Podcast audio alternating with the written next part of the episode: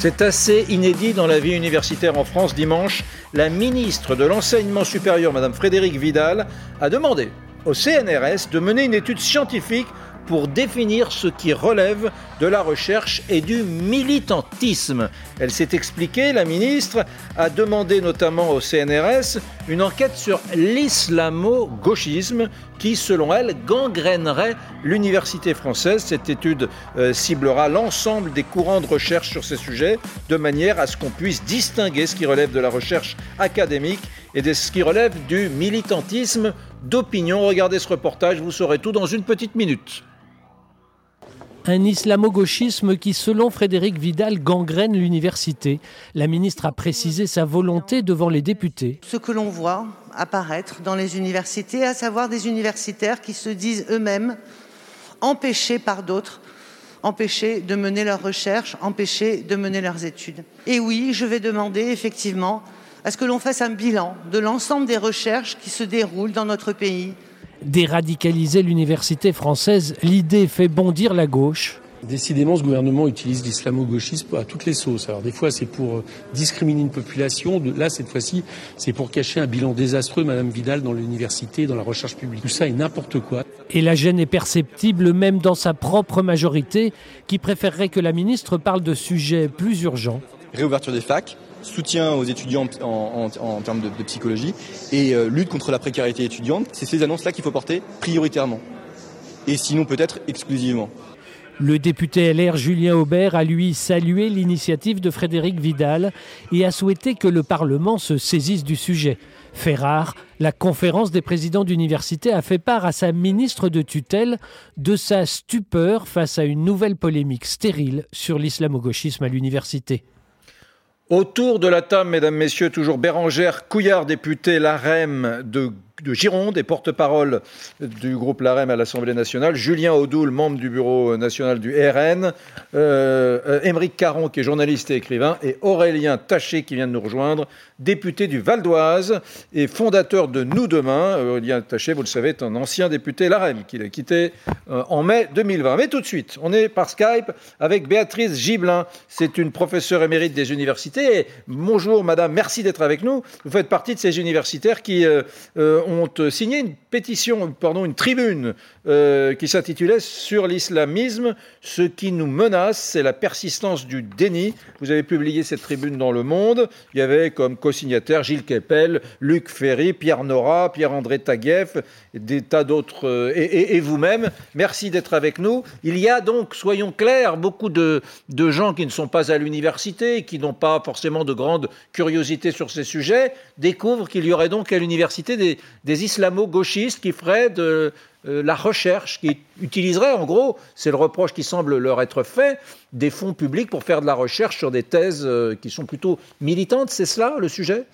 Mais il y a toujours eu de la recherche sur des thèses militantes. Euh, je trouve que c'est pas ça fondamentalement le sujet. Moi, si j'ai signé cette euh, tribune, euh, c'est parce que j'ai enseigné très longtemps à l'université Paris 8 à Saint-Denis, que j'ai eu face à moi beaucoup d'étudiants qui étaient issus de l'immigration maghrébine ou de l'Afrique subsaharienne, et j'étais préoccupée de leur souci, au fond, d'intégrer parfaitement la société française. Et j'ai été parfois euh, extrêmement euh, en désaccord avec un certain nombre de collègues euh, sur des discours, si vous voulez, post-coloniaux qui viennent directement en fait des États-Unis, qui se glorifient de n'avoir pas été un pays colonisateur, mais quand on voit comment les Afro-Américains ont été traités chez eux, on peut quand même un peu se poser des questions. Et c'est pour ça que j'ai signé cette, cette tribune, parce que je pense qu'il est très important d'avoir un regard euh, distancié sur cette histoire de la colonisation, qui est une histoire complexe, et que de la présenter de façon, j'allais dire, euh, les blancs ont été des affreux euh, sur les noirs et sur les et sur les maghrébins, c'est pas ça qui va les aider à penser. Hmm. la question qu'il faut absolument se poser, qui est absolument paradoxale, c'est si la France était un pays aussi hostile à la présence des Maghrébins et, des Noirs, pourquoi seraient-ils aussi nombreux depuis la fin de la colonisation? Hmm. Parce que c'est là qu'est le paradoxe. C'est qu'ils soient aussi nombreux présents chez Il y a nous. Pas, pardon, mais alors entièrement, raison, entièrement raison. Alors attendez, attendez, attendez. ça n'a pas de sens. Juste, juste une chose, je vous passe le micro tout de suite.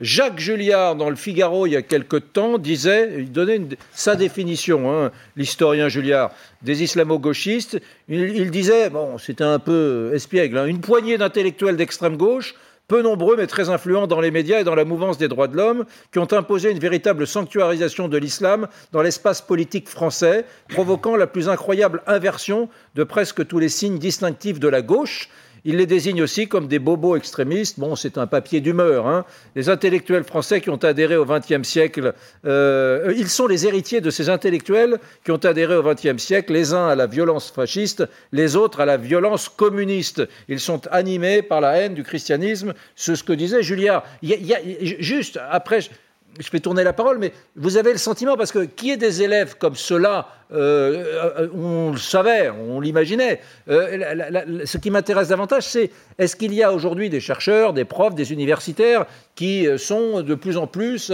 à, soutenir les thèses indigénistes, etc. Elle est là la question je dirais pas qu'ils sont de plus en plus, mais qu'il y en a. Oui, bien sûr, il y en a, euh, parce qu'ils sont absolument convaincus.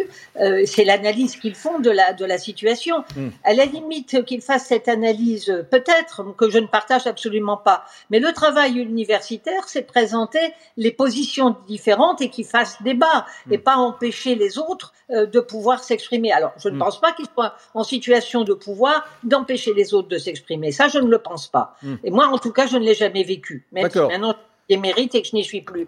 Mais bien sûr qu'il y a toujours eu des enseignants vous, avec. Vous soutenez, vous soutenez cette démarche initiée par Madame Vidal, la, la ministre? Non, honnêtement, absolument pas. C'est ah. pas le travail du CNRS de faire une évaluation des autres enseignants. Bien. Je suis extrêmement surprise de ça. Bougez pas, bougez pas, restez avec nous. Intéressant. Aurélien Taché, euh, vous voulez réagir ensuite, euh, euh Caron. Oui, je veux réagir.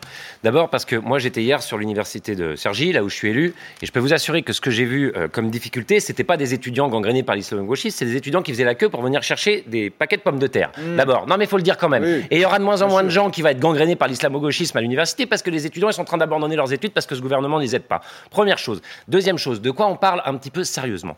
L'islamo-gauchisme, effectivement, c'est un concept qui a été développé par l'extrême droite. Il va vraiment falloir que la majorité euh, de la République en marche arrête de piller euh, le Front national. Comme ça, ça va vous coûter cher en droit d'auteur. Mmh. L'islamo-gauchisme, c'est effectivement dire que des moi, par exemple, parce que je suis régulièrement ciblé, serais complaisant avec les islamistes. Alors qu'en réalité, les Français, euh, un certain nombre de Français s'inquiètent tout simplement du fait que depuis notamment les attentats terroristes, l'ensemble des musulmans puissent être ciblés en France parce qu'il y a eu ces terribles attentats terroristes. Mm. Si se soucier de ça, c'est être islamo-gauchiste, je le revendique bien volontiers. Sauf que dans le débat public aujourd'hui, ce n'est pas du tout comme ça que c'est tourné.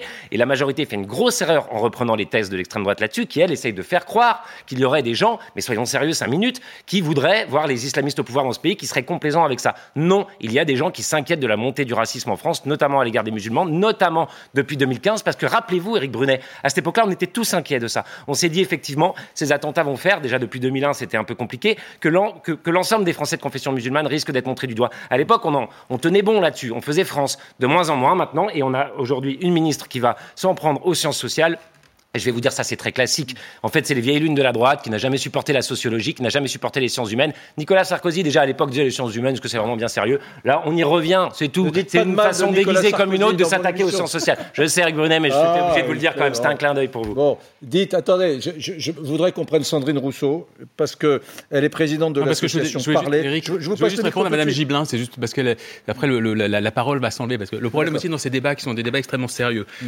extrêmement graves, sur, euh, sur notre rapport à l'autre aussi, mm. le rapport à l'immigration aussi, c'est qu'il y a des petites choses comme ça, une petite musique qu'on laisse se propager mm. euh, sans réagir. moi, j'ai entendu quelque chose de la part de Mme Gibelin qui m'a pour le moins étonné, mais peut-être ai-je mal entendu. Euh, j'ai vraiment entendu euh, cette dame, professeure émérite, dire mais finalement, euh, s'il y avait des problèmes avec les Noirs et les Maghrébins, pourquoi y en aurait-il autant ici? J'ai cru entendre ça. Pourquoi sont-ils chez nous finalement s'il y a tant de problèmes? C'est un non-sens absolu de A à Z dans cette question. D'une part, parce que c'est méconnaître tout simplement l'histoire de la France. S'interroger sur la question de personnes d'origine maghrébine ou de personnes noires sur notre territoire, c'est simplement oublier hein, euh, nos, décennies, nos siècles de colonisation. C'est oublier aussi ce qu'on a fait au Maghreb. Et c'est aussi oublier C'est aussi oublier l'histoire de l'immigration. Pardon La France attire aussi des gens Non, qui, attendez, qui sont nés bien après la décolonisation. Oui, alors, non, mais l'histoire, attendez, C'est extrêmement simple. L'histoire de l'immigration. Non, non, non, non. 400 000 Euh, Là, c'est pas 40. 400 000, Je c'est plutôt après la guerre 250 000. d'Algérie. Monsieur Caron, Oui, qu'est-ce qui s'est passé Est-ce que je vais terminer, monsieur présentez, Je vais terminer. 400 000 Je vais terminer. C'est un. Je vais vous expliquer quelque chose que vous avez peut-être raté vos cours d'histoire. C'est d'une simplicité. Un enfant de 8 ans le comprend. Mm. Dans les années 60, 70, la France a encouragé l'immigration. D'accord Mm. Oui. Là-dessus, on est tous d'accord.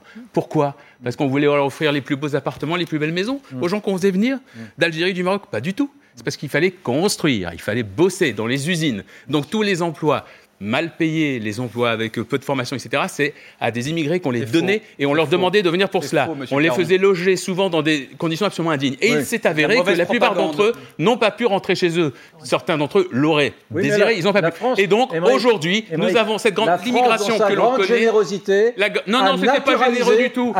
C'était pas généreux Pas du les. Allemands. Non, les Allemands, par exemple, n'ont pas naturalisé C'était lié à des accords nationaux qu'il y a avec les gouvernements locaux. Il faudrait s'enseigner là-dessus. Et la France n'a jamais été spécialement généreuse dans cette La histoire. France Et aujourd'hui, ceux que l'on stigmatise, Mais si, oui. ceux que l'on stigmatise systématiquement en les montrant du doigt, en les considérant comme des non-français ou des pas vraiment français, sont des gens qui sont bel et bien français, mais dont nous avons fait venir les Mm. Grands-parents ou les arrière-grands-parents. Et la France, je tiens quand même à le rappeler aussi, par rapport aux fantasmes qui sont véhiculés constamment, la France est l'un des pays d'Europe qui accorde le moins de place aux nouveaux immigrés. C'est-à-dire, il c'est très dur aujourd'hui de venir en France. Mais vous quand on est- plaisantez. Attendez, attendez, Personne ne plaisante pas. Personne ne peut vous croire. Attendez, attendez, je vous passe le micro dans un instant. Je voudrais qu'on prenne, tout de suite Sandrine Rousseau, euh, qui est, je le rappelle, vice-présidente de l'Université de Lille, en charge de l'égalité femmes-hommes d'ailleurs. Elle est présidente de l'association Parler. Sandrine Rousseau, je sais que vous avez réagi avec une certaine vigueur à euh, ce qu'a dit la ministre euh, de l'enseignement supérieur lorsqu'elle a dit je vais charger le CNRS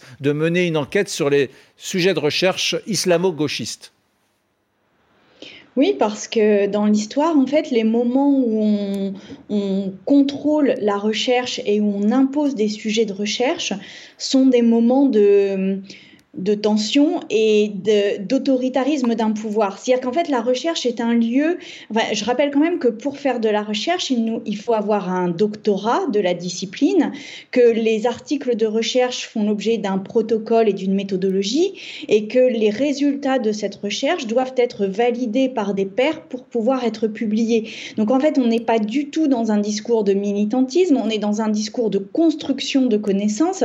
Et en l'occurrence, quand euh, le pouvoir politique euh, s'immisce dans les sujets de recherche pour dire on a le droit de faire ça, on n'a pas le droit de faire ça, etc., eh bien, euh, ce sont des moments vraiment de, de crispation de, du politique et ce sont en général des moments qui sont pas très glorieux pour l'histoire d'un pays. Souvenez-vous, euh, Sandrine Rousseau, acceptons- Souvenez-vous, euh, autre temps, autre mœurs, c'est pardon pour cette comparaison, euh, euh, toute proportion gardée, il y, a- il y a quelques décennies, il avait quand même fallu que la puissance publique et surtout la justice mettent son nez dans le travail de Monsieur Forisson, qui était un universitaire, me semble-t-il, qui du côté de Lyon niait, alors ça n'a rien à voir, hein, niait l'existence par exemple des chambres à gaz, souvenez-vous. Donc là, il avait vraiment fallu que la justice et que l'État euh, mettent son nez dans, dans, dans, dans, La recherches d'universitaires.